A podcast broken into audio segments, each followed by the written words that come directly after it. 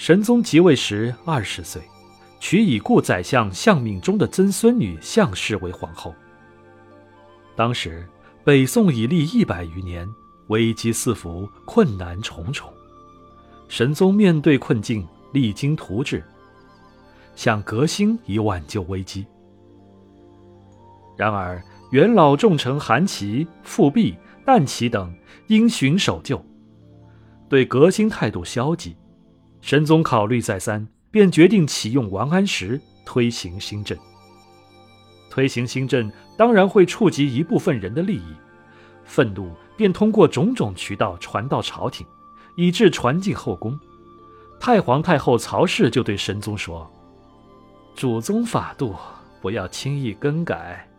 听说民间怨声载道，青苗法应当罢废。”神宗回答说。青苗法是利民的举动，不会弄起什么民怒。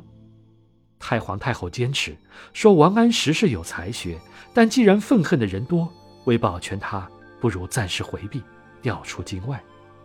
神宗耐心解释说，朝臣倚重王安石，认为他能担当重任。但不久，王安石还是罢相，改革失败。旋即，太皇太后曹氏过世，终年六十四岁。高太后主持后宫。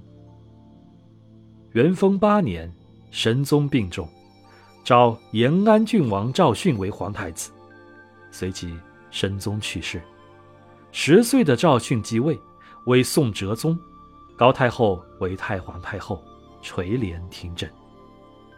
高太后为人简朴，仁厚明智。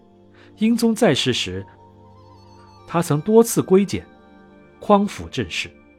英宗以后，他又以太后的身份告诫神宗、哲宗，要人民爱物，孝治天下。他常说：“一瓮酒醉一宿，一斗米活十口。在上勿要戒奢尚俭，